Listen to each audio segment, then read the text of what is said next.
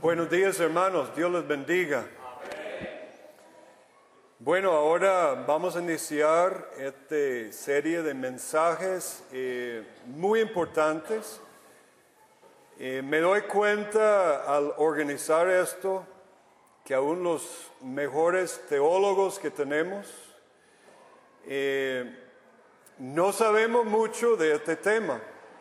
no hay una buena teología conocida en la iglesia sobre este tema. Y hace no sé qué, dos meses, no sé qué fue que me inspiró, creo que fue la elección y diferentes sucesos, sugerí a, los hermanos de la Junta Directiva cómo sería eh, dar esta, una jornada sobre este tema, pero lo estoy mirando y ya hablé con Jorge Gómez que esto sea como una jornada de ver cómo vamos. Queremos medir la, reacción vuestra. Sé que voy a decir algunas cosas incómodas, quizá eh, para nuestro cajón teológico, porque no hemos pensado mucho en este tema. Y me doy cuenta eh, que es mucho más amplio y hay mucho más trasfondo histórico de la iglesia protestante más bien podemos ir hasta la Biblia y toda la Biblia en adelante, pero también cogiendo de los reformadores cómo ese tema ha sido un tema muy importante. Y hay muchos grandes escritos que cambiaron la historia. De hecho, mucho de lo que estamos viviendo hoy día de nuestras, lo que llaman las libertades que disfrutamos en Costa Rica, en Estados Unidos y aún en Europa, pero rápidamente se pierden, eh, están basados en la Biblia y la Reforma Protestante. Y hay mucha historia ahí, muchos documentos escritos por grandes teólogos eh, y hermanos de todos los siglos, empezando con documentos pre-reforma como San Agustín, eh, San Santo Tomás de Aquino y otros que escribieron sobre este tema y, en adelante eh, lo que tenemos eh, más modernos. Suena un poco feo, ¿no? Como cristianos no solemos hablar de desobediencia civil, sino obediencia. Y esa es la norma. No somos rebeldes, no somos revolucionarios, no somos anárquicos, somos por naturaleza como cristianos obedientes. Pero nuestra obediencia, hermanos, tiene que partir de la Biblia y de Dios, y este es el punto. Ok, tengo que ir manejando los chunches aquí. Eso, vamos a ver.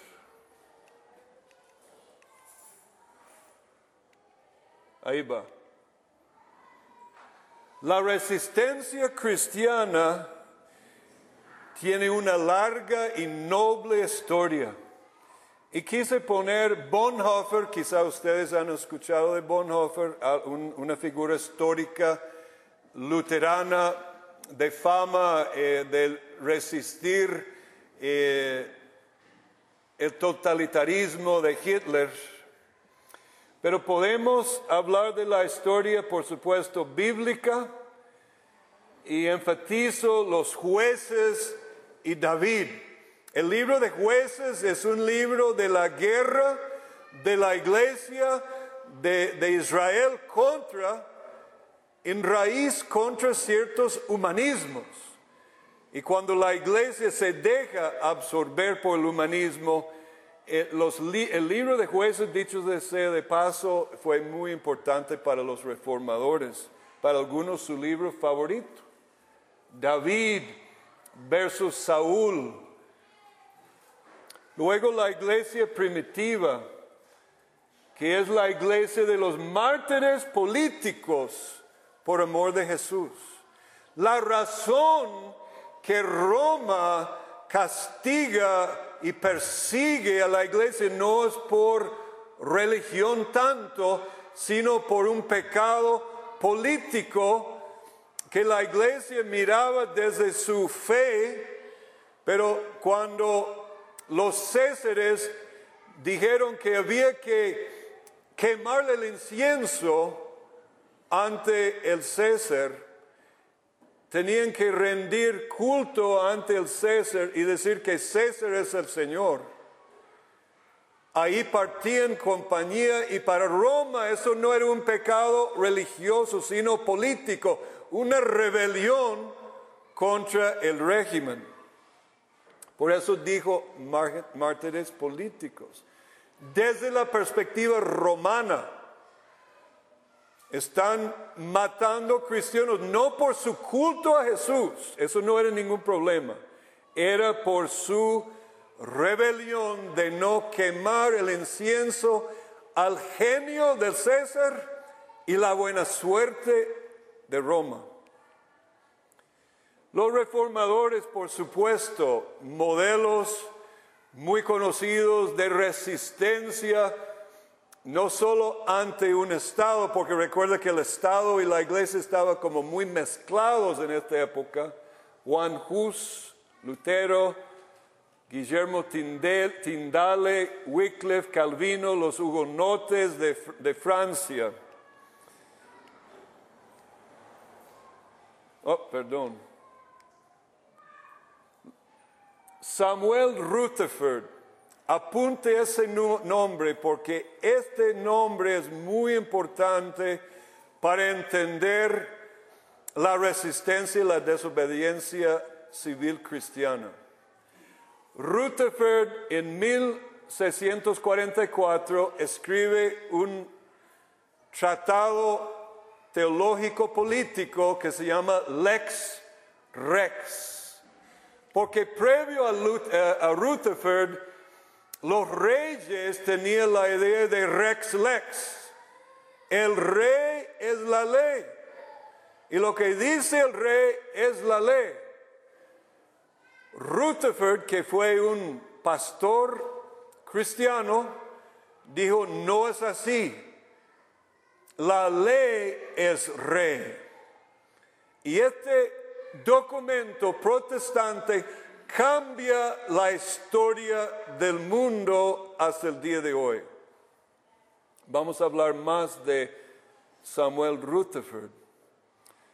Luego tenemos la guerra de 80 años y 30 años en Europa que termina con el Tratado de Westfalia en 1648, donde todo el protestantismo en el norte de Europa están en desobediencia civil y en resistencia contra el imperialismo católico romano que estaba mezclado con el Papa y los principados y el príncipe, los diferentes príncipes católicos, guerreando contra la reforma y los príncipes protestantes en el norte de Europa.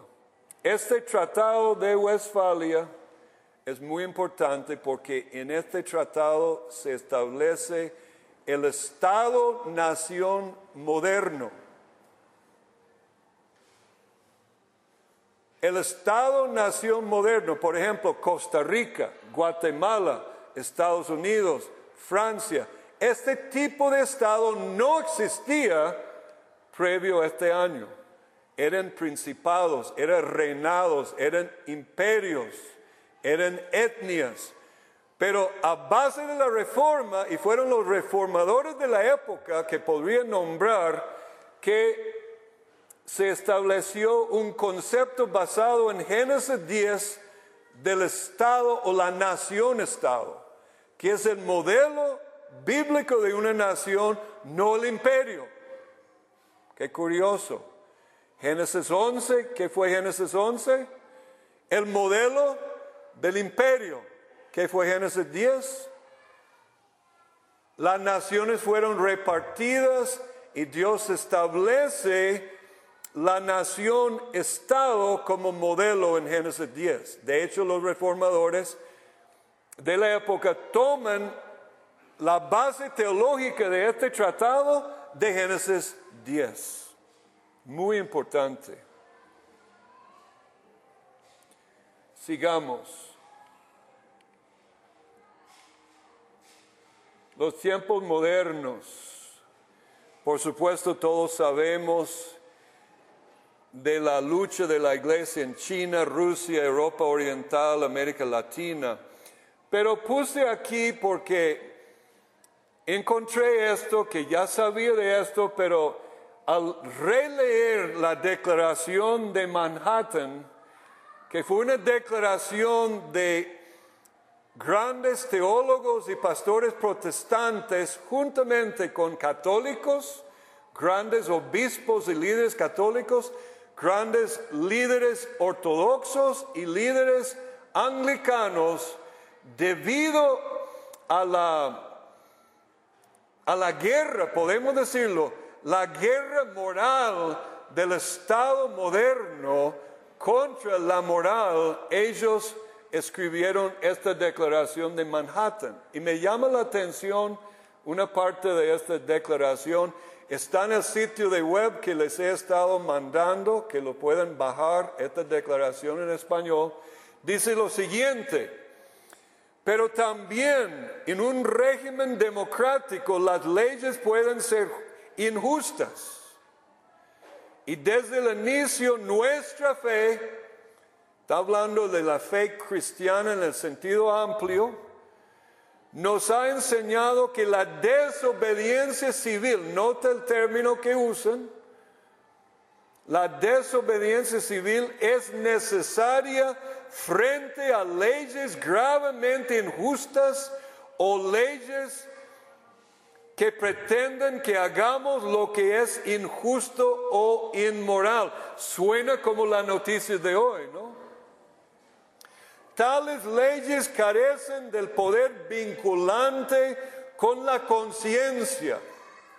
Cuando las leyes del Estado pierden poder sobre la conciencia moral de un pueblo, y cuando la mayoría en su conciencia moral no están de acuerdo, estas leyes no son leyes, son eh, imposiciones de injusticia y de iniquidad y son leyes no leyes.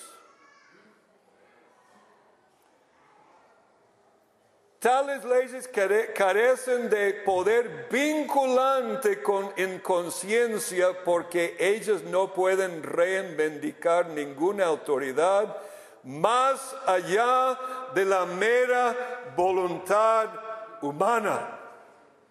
Y eso es lo que estamos viendo, que una minoría con su propio concepto de lo lícito y moral están imponiendo sobre la mayoría por medio de jueces y abogados y hasta diputados leyes inicuos. Esos teólogos estaban hablando de esto.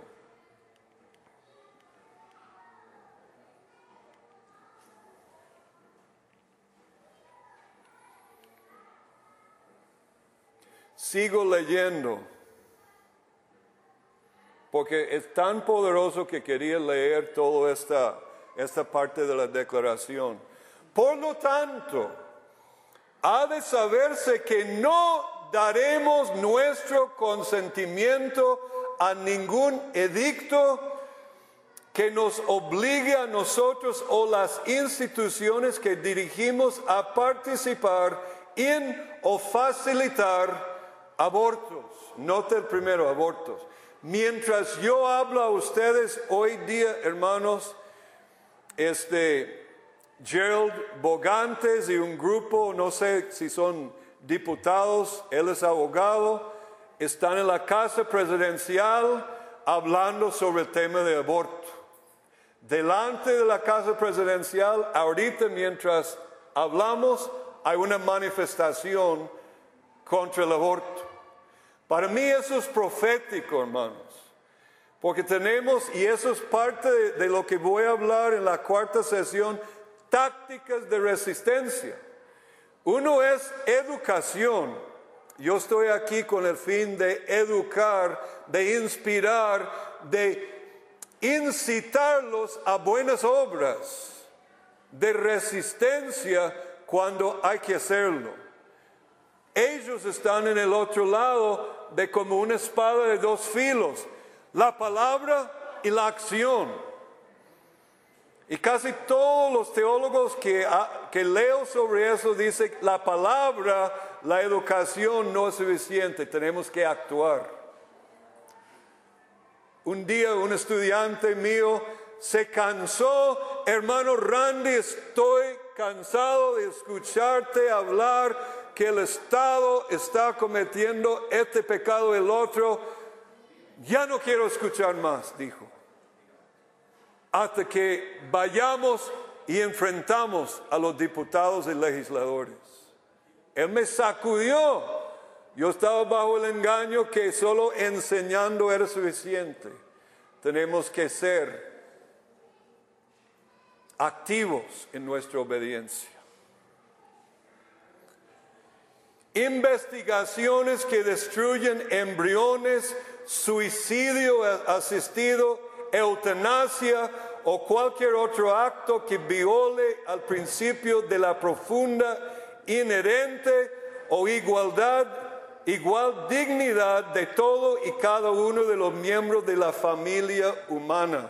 La dignidad humana es básica y una de las razones de la resistencia cristiana. Cuando el Estado viola la libertad y la dignidad humana, la iglesia tiene que actuar.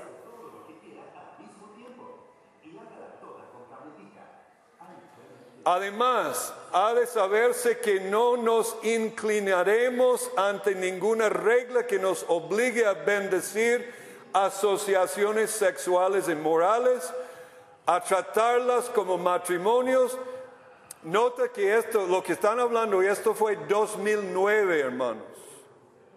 Hace bastantes años que esto fue escrito, 2009. Como matrimonios o sus equivalentes y que nos impida proclamar la verdad como la conocemos sobre la moralidad, el matrimonio y la familia viene el momento y está encima donde los legisladores y especialmente los jueces van a imponer leyes, decretos y actos que van a ser ilegal predicar desde el púlpito la verdad sobre esos temas. Y eso es cuando la iglesia tiene que establecer, que vamos a hablar más adelante, una línea roja Francis Schaeffer, gran eh, filósofo, evangelista y pensador cristiano, lo llamó línea abajo. El punto mínimo, hasta aquí llegamos. Yo uso el término línea roja. No sé si recuerda lo que dijo Obama al jefe de Estado de Siria. Voy a ponerle una línea roja si usted cruza esta línea, va a haber problemas. Bueno, Obama puso una línea, pero la línea no significaba nada. Porque el hombre, Assad, cruzó la línea y retó a Obama y Obama no hizo nada. La iglesia igual, si ponemos una línea roja, teológica, bíblica, y decimos al Estado, hasta aquí y no más allá, tenemos que actuar después. No nos queda otro.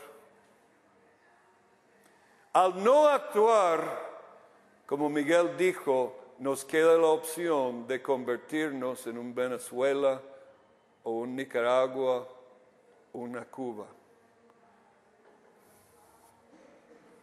No hay otro. A mí no me gusta este tema, yo prefiero predicar de misiones espiritualidad, la presencia del Señor. Es muy desagradable, pastores, este tema. Quiero huir de este tema. Quiero huir de la política. No me gusta. Pero me doy cuenta de algunas verdades teológicas sobre la política que necesitamos entender.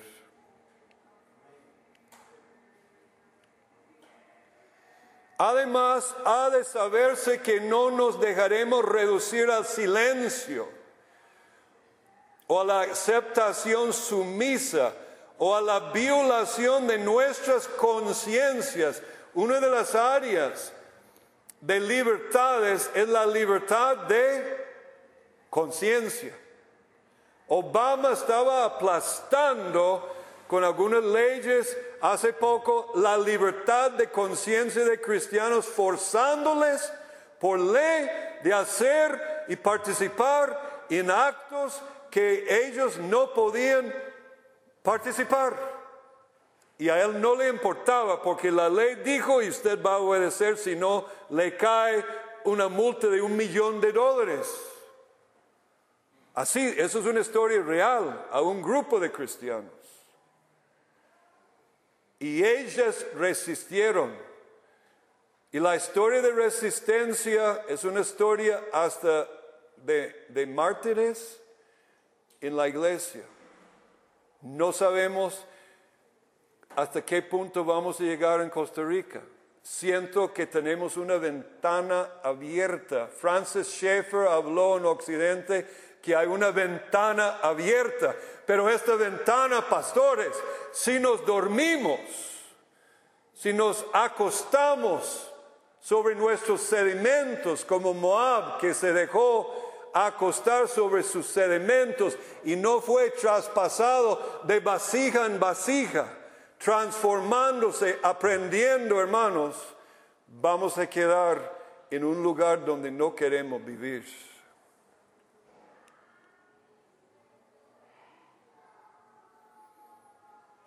Relación iglesia, gobierno civil. Quiero que note en primer lugar el término que uso. Hoy día cuando yo le digo gobierno, ¿qué entra en tu mente? Casi todos los cristianos, porque hemos sido entrenados a pensar así, que es bíblicamente falso, cuando decimos el gobierno, ¿qué pensamos? El Estado. Pero bíblicamente hay una doctrina de gobiernos plural. Y uno de los gobiernos plural, porque estoy mirando a uno de los gobiernos en el rostro o en la mañana, que es el gobierno de la iglesia. ¿ah? Pastores, ancianos, somos parte del gobierno de la iglesia, que es otro gobierno paralelo al Estado. Y teológicamente no estamos debajo del Estado. Tenemos otra jurisdicción. Y hoy día el Estado o lo que es meramente un gobierno entre muchos, quiere ser el paraguas sobre todas. Y esa es la lucha milenaria prácticamente de todos los siglos. Dios o César. Dios o el rey. Dios o el Estado.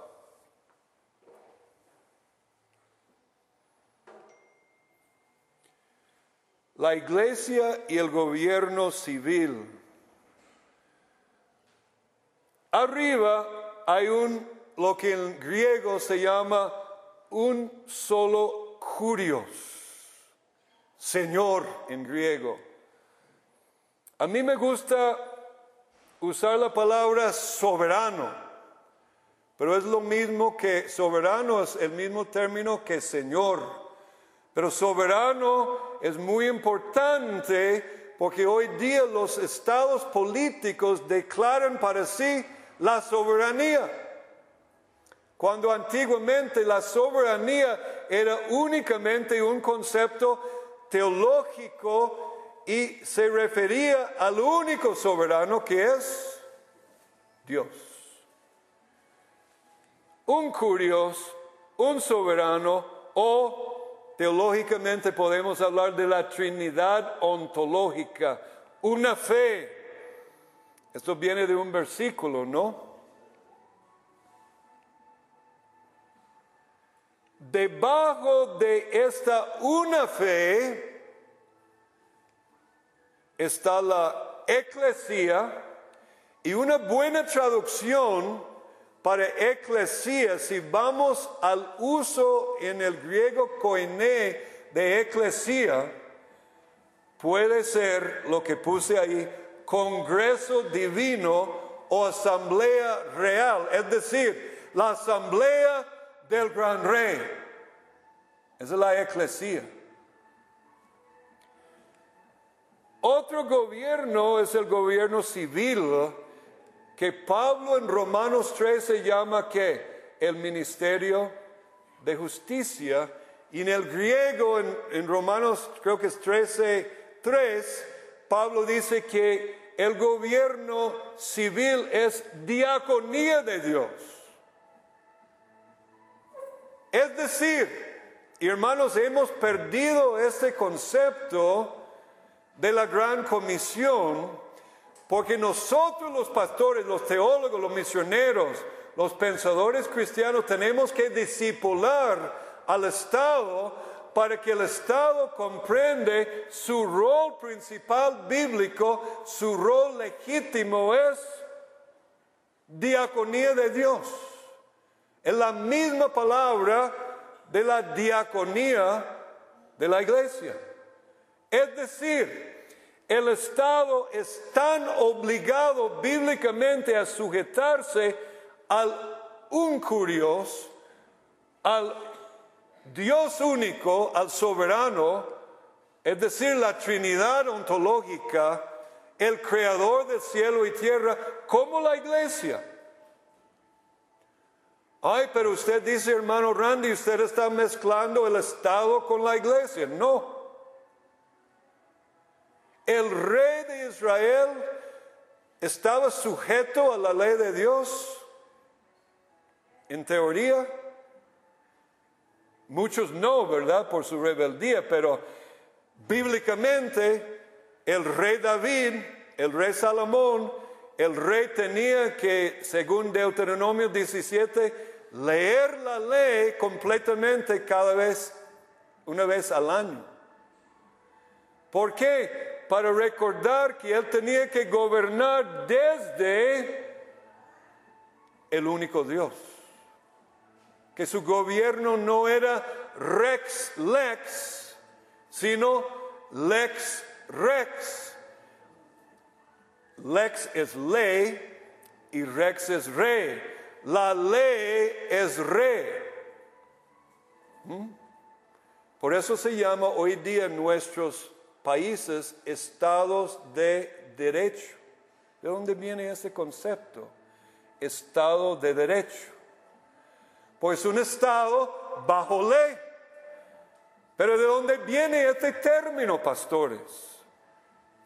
Viene de la tradición cristiana del ex rex, aún previo a Samuel Rutherford, en teoría hasta los católicos hablaban que el rey debe ser sujeto a Dios. El Estado moderno tiene el mismo problema que los reyes antiguos. Quiere adjudicarse poderes divinos y imponerse sobre todo estableciendo, ve aquí hay una, una paraguas y lo que cubre este paraguas es Dios y su palabra. Pero la guerra de los siglos, la tensión Estado-Iglesia, desde prácticamente desde la Torre de Babel hasta el día de hoy, siempre ha sido que el rey, el gobernador o el Estado quiere ponerse encima y establecerse como el único soberano. Y cuando el Estado se establece como único soberano, se está adjudicándose para sí que propiedades divinas. El César romano querían que todos le quemaran el incienso al genio del emperador al César y al suerte de la eterna ciudad de Roma. La iglesia dijo que solo hay un Señor. Y para Roma eso no era ningún pecado religioso, eso era un pecado de rebeldía política. Por eso fueron echados a los leones.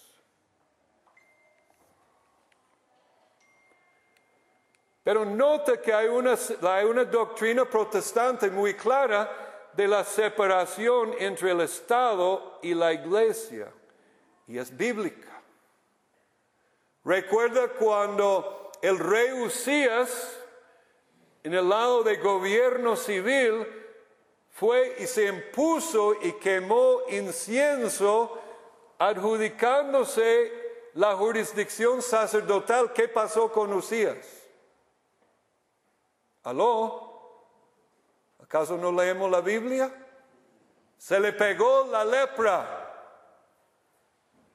¿Por qué? El rey se impuso, cruzó su jurisdicción y entró la jurisdicción de otro gobierno, el gobierno del templo, el gobierno que eran los jefes, los sacerdotes de levitas.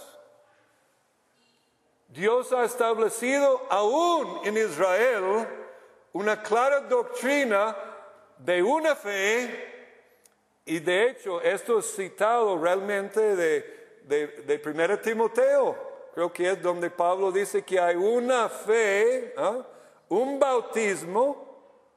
¿Alguien puede citar ese versículo? Es de Timoteo.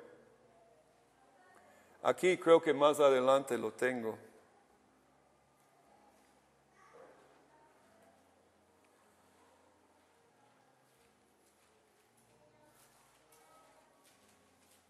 Ah, no, tiene razón, es Efesios, tiene razón, pastor. Efesios 4, 5 al 6, ahí lo tengo.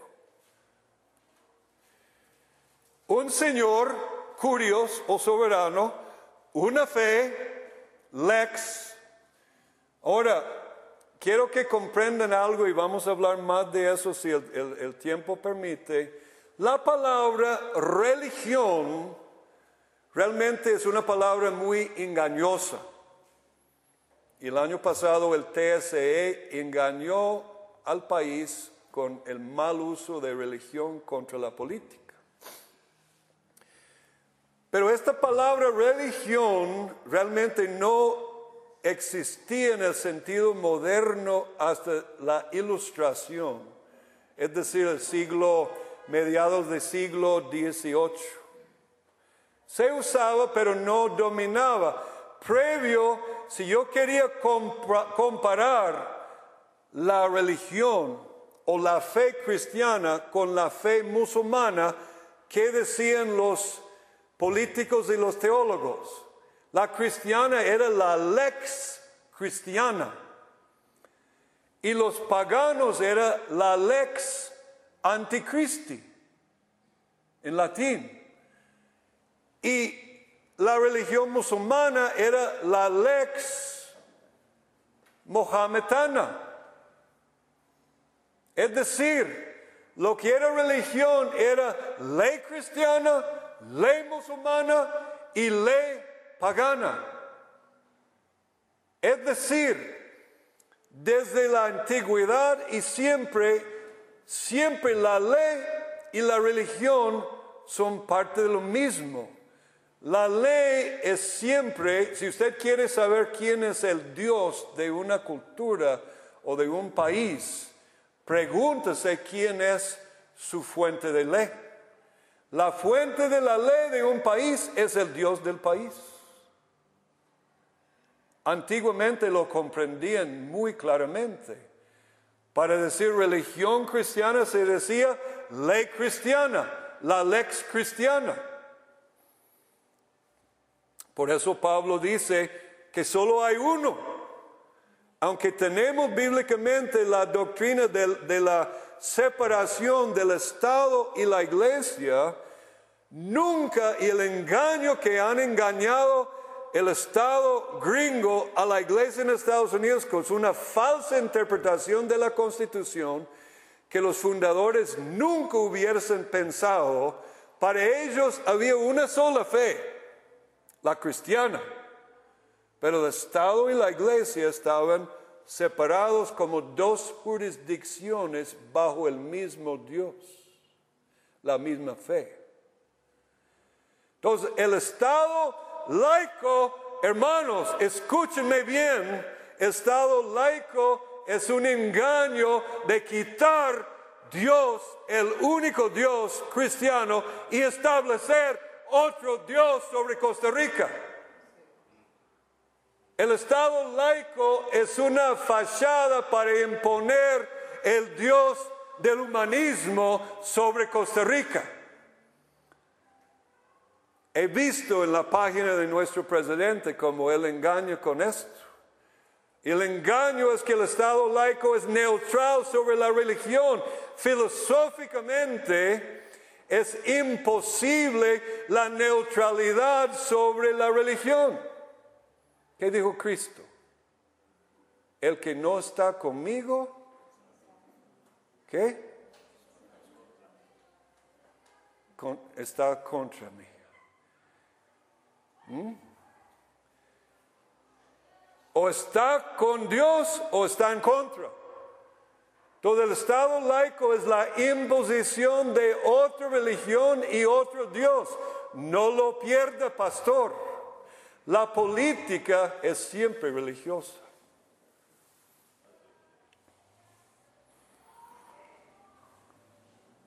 Y ahí está entonces la separación entre el Estado y la iglesia. La iglesia es una jurisdicción. La iglesia lleva la espada de la palabra y las llaves del reino. El Estado lleva, según Pablo en Romanos 13, otra espada. ¿Qué espada es? La espada temporal, la espada física. Hasta lo cantamos en Costa Rica. Si alguien nos invade y toca Costa Rica, verán, ¿verdad? Nuestra fuerza que vamos a resistir. El Estado tiene el deber de proteger a sus ciudadanos. Eso se llama la espada. Y lo protegen con la fuerza policíaca o el ejército si hay para protegernos del mal. Ese es el deber principal del Estado. Quieren invadir la jurisdicción de la familia, tomar la jurisdicción de la familia, la patria y potestad y ponerlo bajo el gobierno cuando no tienen autoridad bíblica para hacerlo. Quieren imponer la iglesia como Roma. Otro punto que Roma quiso hacer, quiere ser iglesia, tiene que tener licencia. Ahora la iglesia moderna cree que si no es asociación bajo el Estado, no es iglesia. Nos han engañado. Porque si es la asociación civil que recibimos como asociaciones de iglesias que nos incorporen, nos hace iglesia, entonces ¿quién es cabeza de la iglesia? ¿Cristo o César? Aló. Usemos la lógica, hermanos. ¿Quién es cabeza de la iglesia? ¿Carlos Alvarado o Cristo? ¿El poder ejecutivo o Cristo? Es necesario que tengamos claridad en estas cosas. Me tocaba a mí hoy echar las bases sobre esto. Por eso estamos tocando conceptos necesarios, porque no actuamos en resistencia cristiana y desobediencia civil sobre un vacío porque nos da la regalada gana. que son los principios bíblicos, teológicos y ejemplos históricos que podemos usar para entender cómo la iglesia ha actuado en la historia y qué, qué es la teología bíblica de esta resistencia.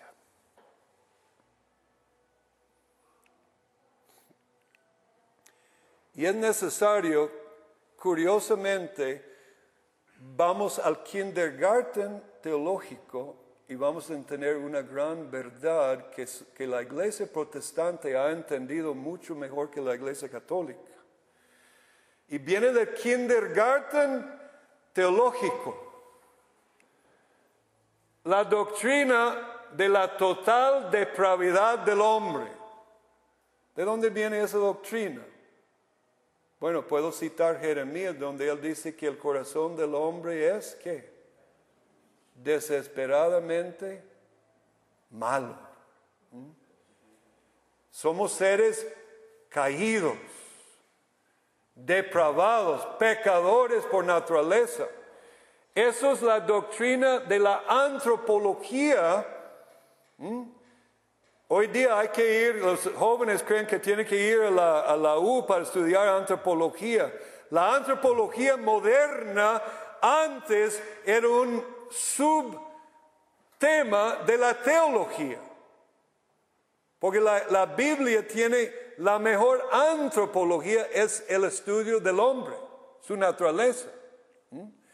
¿Y qué es la naturaleza básica del hombre? Pecado.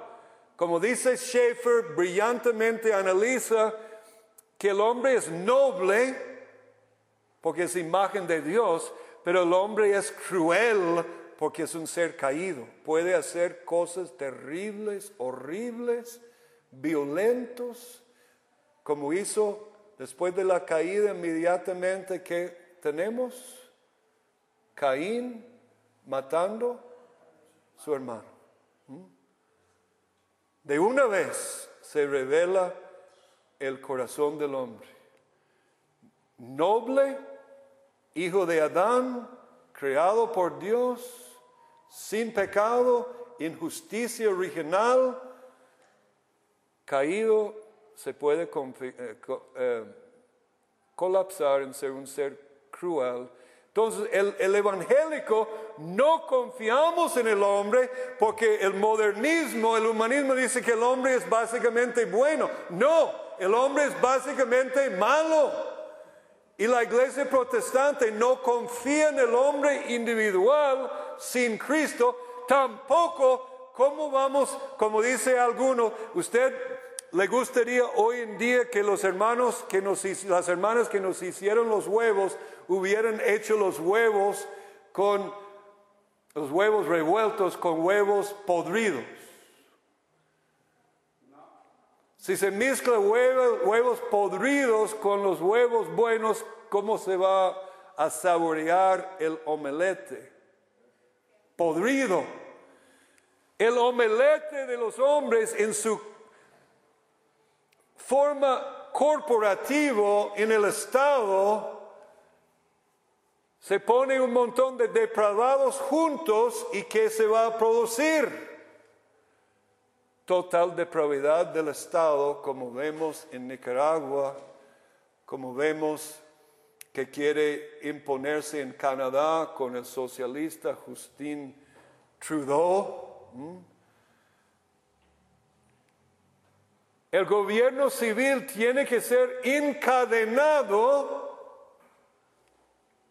por la ley de Dios y una constitución. La apertura de la constitución de nuestro país, Costa Rica, empieza con dando o invocando el nombre de Dios. La primera frase, en el nombre de Dios. Hubieran ido mucho más lejos como en la Declaración de Independencia de Estados Unidos si hubiera sido mejor. Pero por lo menos podemos decir a Carlos y los diputados no cristianos que la constitución está fundado en una invocación de la Santa Trinidad, de Dios Padre, Hijo y Espíritu Santo, diciendo lo que van a decir. Ahora, ¿es consistente y lógico invocar el nombre de Dios, luego escribir un, documento contra la Biblia? ¿Eso sería lógico? ¿Aló? Entonces, ¿qué, por lógica, qué debe ser el fundamento teológico bíblico de nuestra constitución?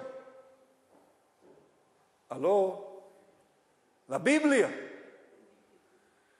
Está ahí implícito, debería ser mucho más explícito, porque lo de la Declaración de Independencia de Estados Unidos dice, Dios ha dado al hombre ciertos derechos inalienables.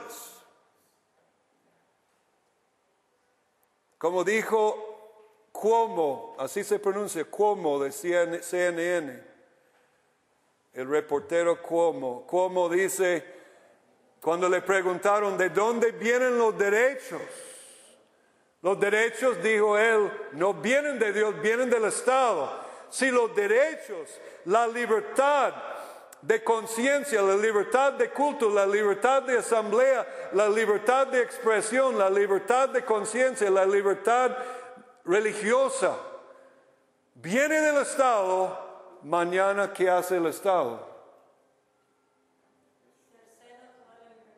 Lo quita, como ha hecho Mortega en Nicaragua. Y lo digo a propósito.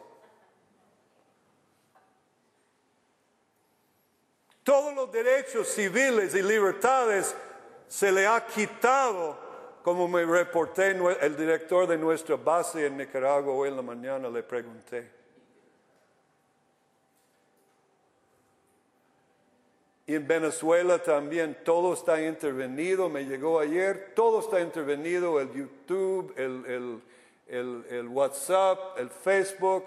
Dijeron ayer, cuidado, porque si pone algo ahí contra la nueva divinidad de Venezuela, Madurito, la nueva reencarnación de Chávez, este vas a tener peligro de cárcel. Las libertades fueron quitadas. Porque la iglesia en Venezuela no marcó la línea roja. Chávez cruzó una línea sobre la libertad de prensa y la iglesia no dijo nada. Cruzó otra línea, cruzó otra línea. La iglesia no se paró y ahora es tarde. En Alemania, la vasta mayoría de los evangélicos en silencio cuando Hitler avanzaba. Solo había una minoría de pastores que se pararon y declararon, hasta aquí no más. Y Bonhoeffer fue uno. Y más de la mitad, no sé si la mitad, quizá menos de la mitad, pero una gran mayoría de los pastores en Venezuela, evangélicos en Nicaragua, están vendidos al régimen. Su Dios es Ortega, no Jesús, por más que lo dice que es Jesús, no es Jesús.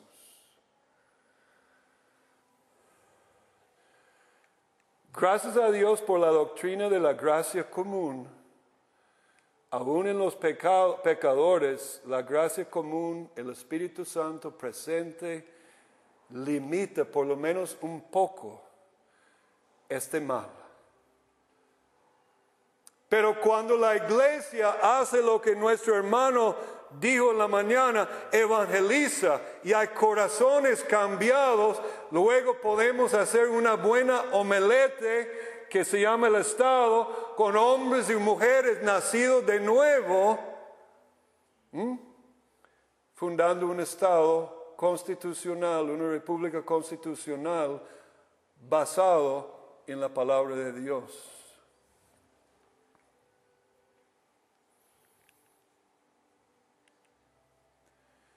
¿Qué es el sistema bíblico de gobierno civil? Debemos saber cómo debemos ser gobernados antes de resistir, porque a veces ni sabemos qué están resistiendo. Una vez mi hijo fue a una protesta de los universitarios eh, de San Pedro porque él sospechaba algo que ni sabían sobre lo que estaban protestando. y decían, estamos aquí porque nuestro profe dijo que estuviéramos aquí. Ni sabían sobre qué estaban protestando. Créame, la iglesia que está ahí enfrente de la casa presidencial hoy, por lo menos en este tema, saben lo que están protestando y entienden que es homicidio, es eh, infanticidio, es la muerte de un ser humano hecho en imagen de Dios que nuestro presidente quiere imponer sobre todos. ¿Cómo funciona un Estado cristiano, una república constitucional cristiana? Schaeffer, Francis Schaeffer, brillante politólogo, además de filósofo, evangelista y filósofo, dijo lo siguiente. Cuando hay un Estado bajo consenso cristiano donde la mayoría quieren servir a Dios, puede permitir libertades muy grandes. Grandes libertades en todos los campos. ¿Por qué el Estado permite grandes libertades? Cuando de Tocqueville de Francia vino a investigar en la época colonial Estados Unidos, porque había escuchado sobre una nueva forma de democracia que habían formado en un nuevo gobierno, él quería saber qué estaba pasando, dijo a los coloniales allá, no veo tu gobierno, casi no hay gobierno, se sorprendió. Es que no había necesidad de un gobierno grande con grandes edificios y grandes cosas. ¿Por qué? El pueblo era un pueblo ético, moral, y había grandes libertades. Y las libertades, hermanos, que Costa Rica disfruta, y en Estados Unidos disfrutamos, Canadá y todavía en Europa y en muchos países de América Latina, estas libertades están fundadas en la Biblia. Pierde la Biblia, pierde la ley de la Biblia, pierde a Cristo y estas libertades se van. Las libertades que fueron ganadas por la sangre de los mártires de la iglesia, hermanos pastores. Pero ¿qué produce este tipo de gobierno que Schaeffer llama forma y libertad? Poca forma, grandes libertades. ¿Qué le llamaba la atención del gobierno de Estados Unidos en la época colonial, después de la Constitución? No había burocracia. ¿Por qué? Porque la palabra de un hombre era su pacto. Si, hacían un negocio, era necesario la palabra en la mayoría. Y ya. Toda la burocracia que impedía los negocios era muy poca. Y la pobreza mínima. Eso es lo que produce un gobierno civil cristiano con una población discipulada. Gran libertad, alta ética y moral y poca burocracia. ¿Qué es lo que se nota hoy día en nuestros gobiernos, sea de Europa, Estados Unidos, Canadá y toda América Latina? Veamos lo que es el fruto de otra religión y esta otra religión se llama la religión de la humanidad la religión del humanismo, despotismo. Libertades en Nicaragua tendríamos que ponerlo más abajo. Ya no hay. Venezuela ya no hay. Poca libertad, poco moral. El régimen ahorita todavía hay mucho moral en Nicaragua porque se están imponiendo los pocos sobre muchos cristianos,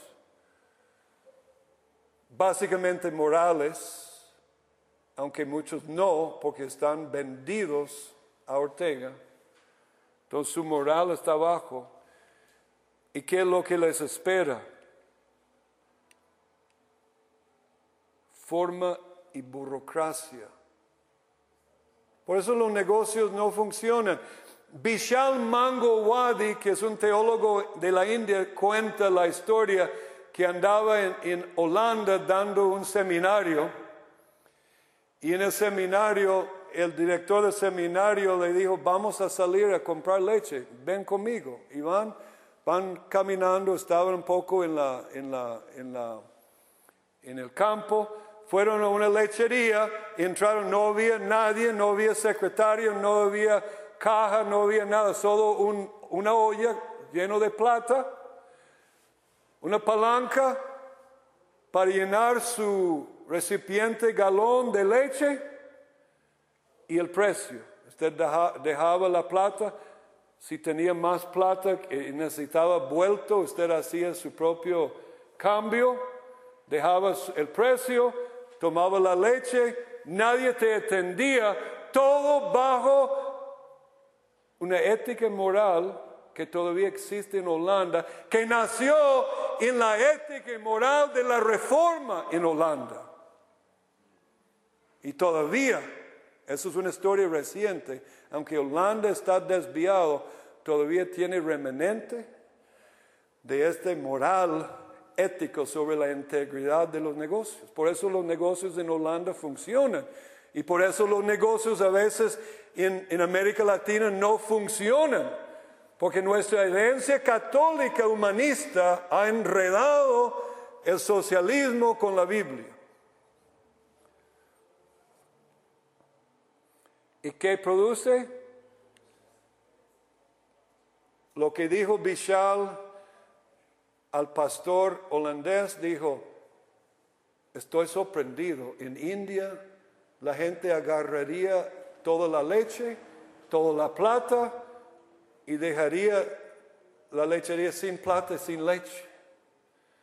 Y cuando contó esta historia en Uganda, los pastores de Uganda dijo, no, no, no, estos de India son muy tontos. En África hubiéramos ganado también el ganado, la leche y la plata. ¿Y qué produce esta actividad de mentalidad en África? Pobreza. No es trivial, hermano, las doctrinas básicas de kindergarten de la iglesia, pero lo que hemos hecho, nuestro error es que no hemos visto la relación entre este orden ético de la iglesia protestante y el Estado. Es decir, pastores, me doy cuenta que no tenemos dos teologías en la Iglesia Evangélica de Costa Rica. No tenemos una teología del Estado y no tenemos una teología política. A mí me enseñaron que la política y la Biblia no hay mezcla. Falsa. Y voy a comprobarlo. Pero una cosa es política partidaria y otra cosa es política en el sentido general. Son dos cosas muy diferentes. No estoy hablando de política partidaria. El diccionario, eh, uno de los diccionarios en inglés define, y también lo busqué en la Real Academia ayer, es casi la misma definición, que política es el arte y ciencia de gobernar. ¿Qué dice la iglesia entonces si, la, si la Biblia no tiene que ver con la política? ¿Qué estamos diciendo al mundo? Tampoco gobernamos en nada.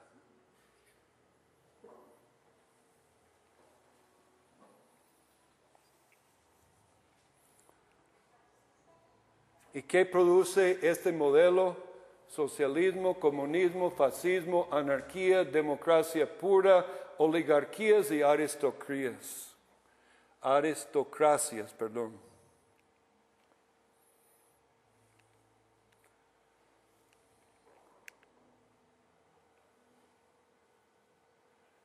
Y ahí eso nos lleva a la definición de política que acabo de mencionar. Son fundamentos. Real Academia Española número 7, arte, doctrina u opinión referente al gobierno de los estados. En inglés dice el arte ciencia de gobierno. En mi charla, que es obvio que no voy a terminar, porque casi estoy terminando y apenas estoy arrancando, entonces voy a tener que saltar un montón de material para por lo menos dejar un bosquejo de la parte de resistencia, pero quiero definir política en el sentido que quiero hablarlo cuando hablamos de resistencia. Se puede definir política en, el sentido más limitado para referirse a la esfera de gobierno civil. Y eso nos llevaría a, los partidos. No estoy hablando de este sentido de política. Estoy hablando del sentido 2. En el sentido más amplio, no partidaria, para incluir como la vida del individuo y la sociedad debe ser gobernado. Ustedes, pastores, no creen que la Biblia no debe influir como la vida individual, familiar y, la sociedad Costa Rica debe ser gobernado? ¿Cree que la Biblia influye sobre esto? Absolutamente. Eso se llama política. Pero es política porque es el arte y ciencia de gobernar. Entonces tenemos que diferir Estoy absolutamente de acuerdo que, que un pastor en una iglesia no debe ser partidaria, pero sí debe hacer política. Entonces, lo que dijo el TSE, y puedo ir y me gustaría debatir estos jueces en el TSE, porque se mostraron ingenuos, y si no son ingenuos, son mentirosos porque son gente preparada, tienen que saber que la ley, la política es siempre religiosa, ineludiblemente.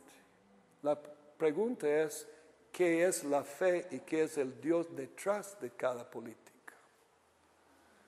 Si me están diciendo malas noticias. Toda la vida es política en el sentido amplio. Oiga lo que digo. En otras palabras, es la obra paulatina de la ley de una autoridad última. ¿Qué es la autoridad última de nosotros? Jesucristo, Dios, la palabra de Dios. ¿Qué es la autoridad última de nuestro presidente y los humanistas? El hombre. Y como dice Schaeffer, quitado la Biblia, quitado Dios, ya no hay fundamento para la moral y la ética. La ética y la moral es lo que le dé unos élites, jueces o diputados imponernos como le dé la regalada gana. Y eso se llama tiranía. Y eso es lo que tenemos acechando las puertas de Costa Rica, es la tiranía.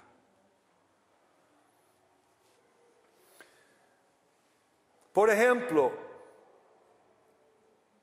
un Dios y la totalidad de la vida, no importa si es el Dios, Dios o un Dios pequeño, sea personal, sobrenatural como el Dios de la Biblia o una ideología o filosofía como el socialismo o aún el hombre individual como autoproclamado individuo autónomo, que sería anarquía. Todo esto es política, porque tiene que ver sobre gobierno. Hoy estamos usando política entonces en el sentido amplio y general, no es algo partidario, en el sentido amplio la familia, la iglesia y el Estado, todos deben ser gobernados por quién? Por Dios su palabra. Jesús dijo que, dígame si esto no tiene implicación política. Ciertamente la iglesia murió por esa declaración de la gran comisión. Toda autoridad me es dada a mí en el cielo y la tierra. Si Jesús tenía toda autoridad, ¿dónde estaba la autoridad de César? Bajo la autoridad de Cristo. Entonces Pablo está diciendo en Romanos 13, Señor César, queremos obedecerte, pero tiene que sujetarse al Dios creador. Tú eres César, diaconía de Dios. Toda la desobediencia civil y la resistencia cristiana es cuando el Estado abusa su poder y dice, no podemos hacer lo que la Biblia dice que debemos hacer y que tenemos que hacer lo que la Biblia dice que no debemos hacer.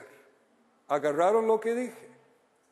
Tenemos que resistir y dibujar una línea cuando el Estado dice, no podemos hacer lo que la Biblia dice que debemos hacer, o que, que tenemos que hacer lo que la Biblia dice que no tenemos que hacer.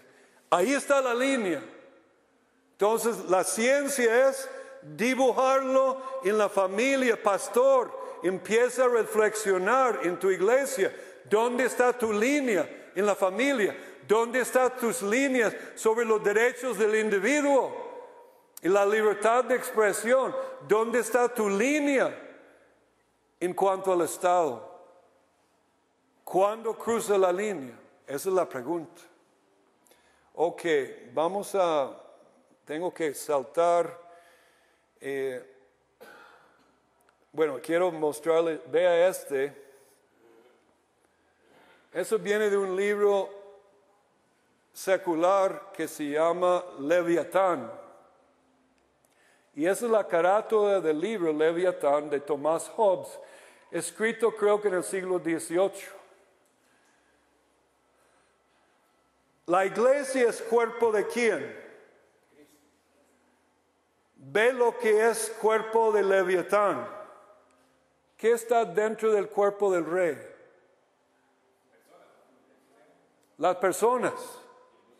Entonces, el rey, es decir, Leviatán, es Leviatán cuando el Estado quiere poner cada persona como parte de su cuerpo y, como dice Hegel, ya esto es Dios caminando sobre la tierra.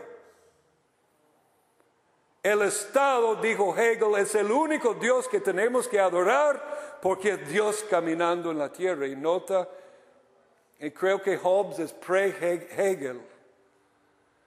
¿Dónde sacó Hobbes esto? Lo, lo robó de los cristianos que sabe que nosotros estamos aquí, pero esta cabeza no es el rey mundano, se llama Jesucristo. Y es el verdadero Leviatán, es decir, quien gobierna cielo y tierra. Entonces, toda la historia ha sido la historia básicamente de una batalla entre este lado que Dios es gobierno de su cuerpo, la iglesia en el Antiguo Testamento hubiera sido la el Cajal, la, congregación, la asamblea de Israel, versus el Estado. ¿Y qué era la historia de los reyes en la Biblia? Los reyes quieren venirse para acá y no hay nada encima. Y eso es cuando tenemos los acabes, ¿ah? los jezabeles y toda la maldad de la mayoría de los reyes en la Biblia. Esto no es nada nuevo lo que estamos eh, enfrentando, hermanos. Es la batalla de los siglos.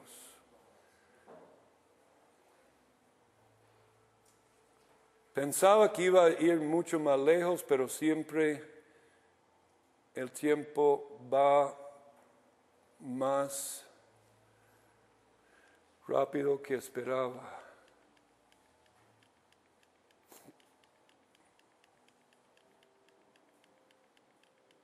porque tenemos que dar tiempo. Dígame cuando tenemos que parar para las preguntas. Ya. Ok.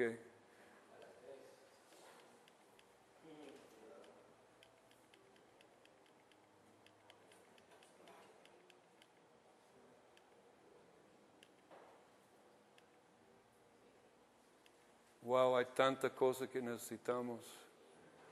Bueno, ya se fue el tiempo. Ok, la línea roja.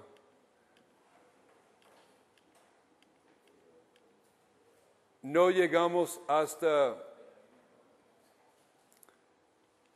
Bueno, esto es la línea roja en la historia de la reforma, cómo fue cruzando, cruzando la línea roja en todos estos países y hubo resistencia y desobediencia civil. En los países donde ganaron la lucha se hicieron países protestantes. En los países como Francia, donde los hugonotes protestantes fueron masacrados y totalmente destruidos. Hasta el día de hoy Francia nunca ha logrado tener un movimiento protestante fuerte porque fueron masacrados literalmente. En España la reforma fue más entre los nobles y fue destruido también en Hungría, también, bueno, este, iba a dar la teología de Romanos ya más profundo, ya termino, Miguel, solo quería mostrar, aquí está Lex Rex. Y lo que recomendó este hombre.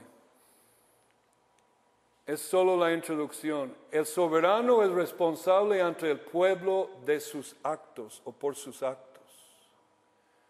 Los reyes que actúan de otra manera son tiranos y ante los tiranos, de acuerdo con Rutherford, es legítima la resistencia.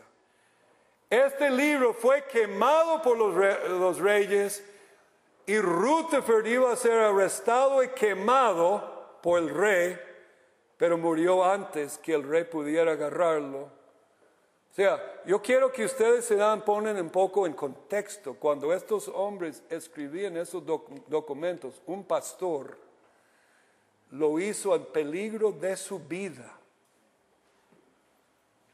El mensaje que yo doy hoy que lo hubiéramos dado en la tiempo, el tiempo de Rutherford, me hubieran arrestado y lo más probable quemado en la estaca. ¿Mm? Muchos mártires sufrieron para darnos las libertades que tenemos y hermanos, la iglesia, por su ignorancia de hoy, muy pronto podríamos perder las libertades. Tenemos que estudiar estos grandes hombres y escritores y la teología de la resistencia cristiana ante los tiranos mucho más. Preguntas.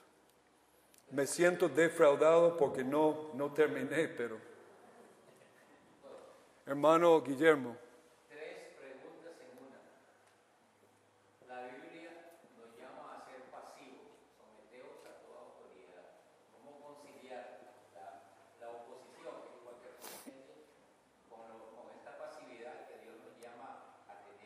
Exacto, muy buena pregunta. Segundo, ¿a qué debemos de oponer de manera específica?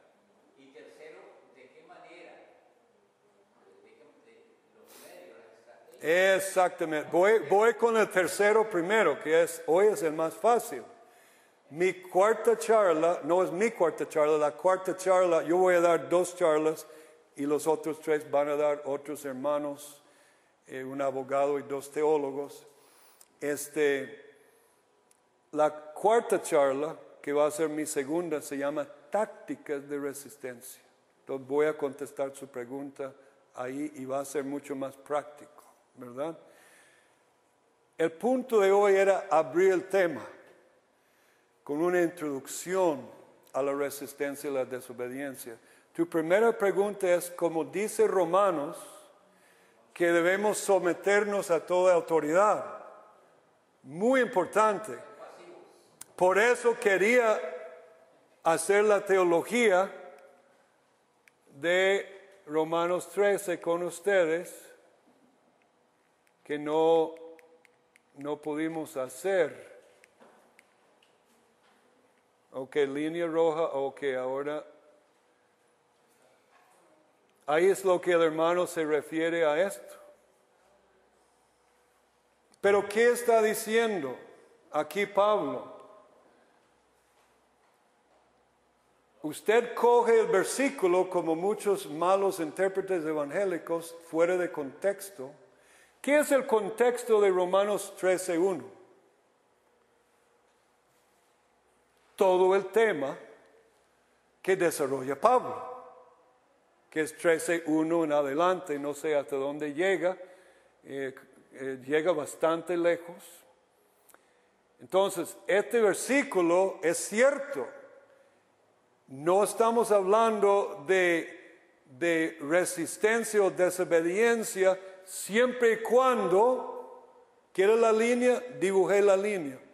Y los dibujos y los protestantes reformadores marcaron la línea aquí y usaron extrañamente Romanos 13 para hablar de la desobediencia civil.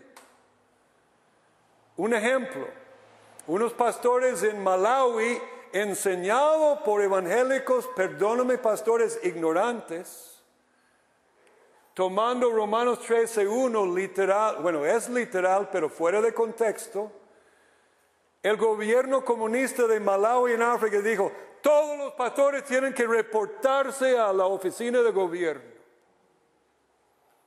¿Qué sabían la mayoría de estos pastores que eso significaba en el momento histórico? Ovejas lo más probable, al matadero. Los que fueron tontamente obedientes fueron masacrados. Otros huyeron. ¿Qué, dijo, qué hizo Pablo en, en una ocasión? Lo dejaron escapar por la, el muro de la ciudad. Y uno de los individualmente recomendaciones de, de Rutherford para el cristiano individual y ya lo estamos viendo en Costa Rica. ¿Qué está pasando? Muchos nicaragüenses, ¿qué están haciendo? Huyendo. ¿Mm? Esa es la segunda opción de Rutherford para el cristiano individual, acabando opción uno, que vamos a hablar más después. Pero note el contexto, hermano Guillermo. El Estado es, ya lo mencionamos, diaconía, diáconos de Dios, ministro de Dios. Tenemos que hacer un estudio qué significa entonces ser siervo de Dios. Y dos, aquí dice en, 13.6, leturgos garceo lo dice hasta que el, Estado es, tiene que ver algo con un oficio público religioso, es decir, el Estado bíblico tiene que ser religioso en el sentido de sujetarse ante Dios. Pero dice, ¿para qué? Que es diaconía de Dios para el bien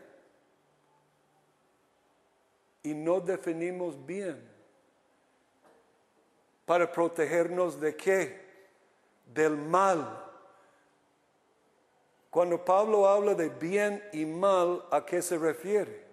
¿Quién define el bien y mal? Hitler dice que el bien es matar judíos.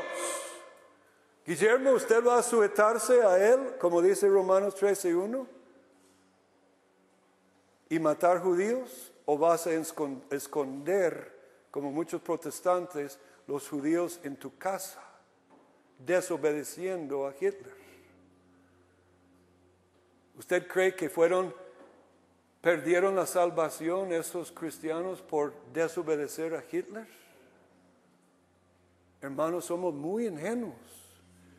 Por eso quería hacer toda una teología de Romanos 13. Hace falta Ojalá, pastor, que usted tome hoy y empiece a hacer teología de Romanos 13. había una segunda pregunta, Pero ya por el tiempo voy para el otro.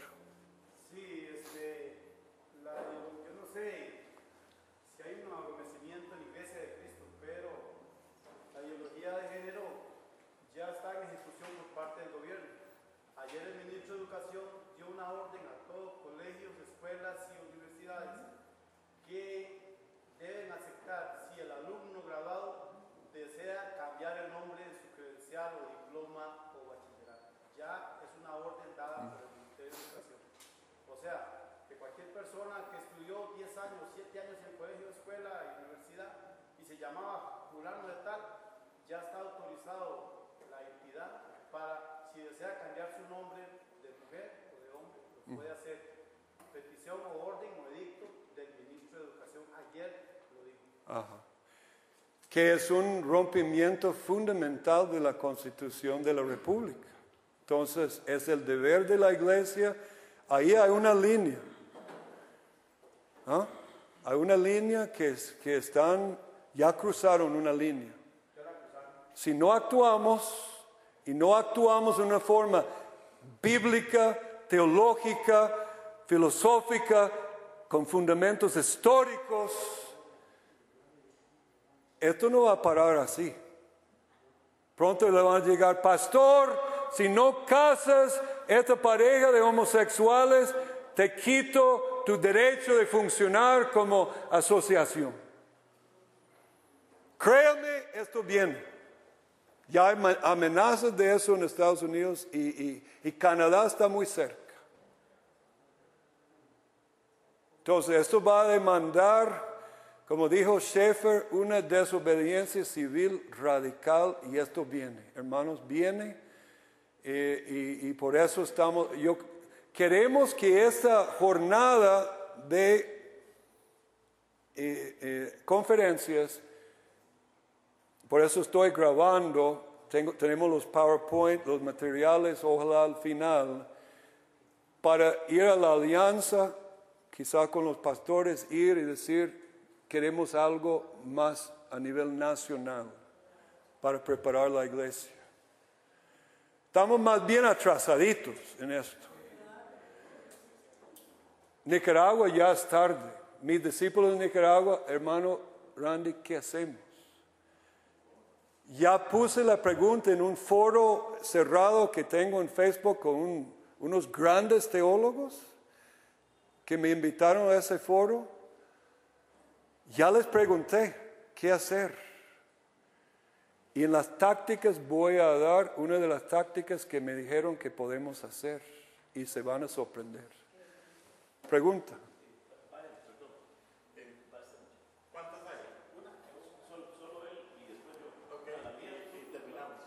Dos preguntas más.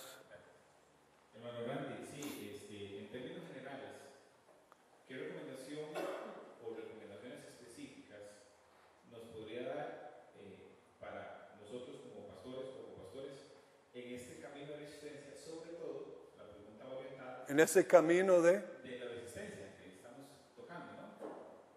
Ah, resistencia. Ajá, la resistencia, sí, correcto. correcto. Sobre todo en temas, eh, que, en, en temas de cosmovisión, mí es un tema de cosmovisión, eh, sobre todo en tema de distracción. Pongo varios ejemplos. Para mí, elementos de distracción que ha puesto el mundo para la iglesia, para confundirla, para enviarla, es pintar un socialismo bueno, repito, son solo unos ejemplos, pintar un socialismo bueno, Ajá. eh, eh, indudablemente polarizar los temas. Y tercero, eh, hay una evidente confusión de términos que están siendo eh, implantados, que están siendo obligadamente. Es parte de la táctica de la izquierda, confundir términos. En, base a esos elementos de distracción, ¿qué recomendaciones específicas podría darnos para no caer en estas trampas, en este camino de resistencia? Amén. Bueno, estás otra vez en pregunta tres, tácticas. Eh, y una táctica ya estoy haciendo, que tenemos que multiplicar, es educar. Y ves cuán corto quedé. El material que tengo para dar apertura debe darnos unos tres horas en realidad. Pero estamos con hora y media apenas. Entonces, en tácticas voy a tratar de abordar esos temas. Uno que podría eh, solo decir hoy que no les va a gustar. Schaeffer, Francis Schaeffer muestra, sabe que es una cuña, cuando yo meto una cuña en una tuca, ¿no? Y le doy con el mazo, ¿qué pasa con la tuca? ¡Pa! Se abre. La cuña de transformación cultural es, la punta de lanza es filosofía. Y lo comprueba una y otra vez. Y nuestra ignorancia como pastores y misioneros, porque yo me incluyo en el grupo, por eso me dediqué los últimos 15 años de estudiar filosofía entre teología y misionología y todo lo que estoy estudiando. Dice Rutherford sobre su vida que vivía orando, predicando, enseñando, visitando los enfermos, escribiendo y estudiando. Este tipo de vida produjo un documento que cambió la historia de la iglesia. Hermanos, tenemos que ser serios en, nuestro estudio. Y parte de lo que no nos gusta, antiguamente los, todos los pastores protestantes estudiaban filosofía cristiana. Lo que a mí me... Yo antes preguntaba, preguntaba de por qué ciertos hombres que yo admiraba tenían un pensamiento tan aguda, tan clara sobre temas. Me di cuenta que habían estudiado el trasfondo apologético y filosófico. La Biblia, podríamos decir que la filosofía, hay una filosofía bíblica que es la criada de la teología, asiste a la teología, pero es parte de la Biblia les animo a estudiar Schaeffer. ¿Dónde empecé mis estudios filosóficos? De los 10 videos de Schaeffer que están en el, en el YouTube. ¿Cómo entonces debemos vivir? Para mí es kindergarten. Cuando yo empecé a, ver estos uh, videos hace 20 años, no entendía la mitad.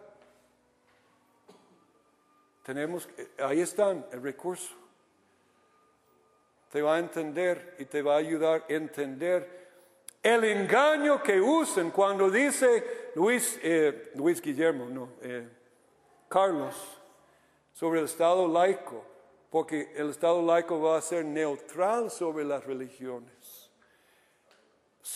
un estudio básico de la filosofía muestra que es absolutamente imposible. Eso es un engaño.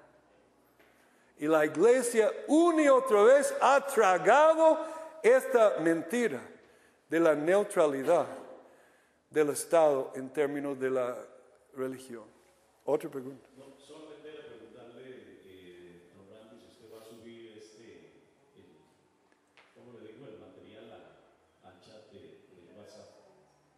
Sí, va a estar en los links, eh, lo voy a subir para que básicamente voy a subir lo que di. Porque si subo lo que no di, me van a decir que yo dije y quizá me van a malinterpretar lo que, algo que dije, que no dije como usted lo pensó.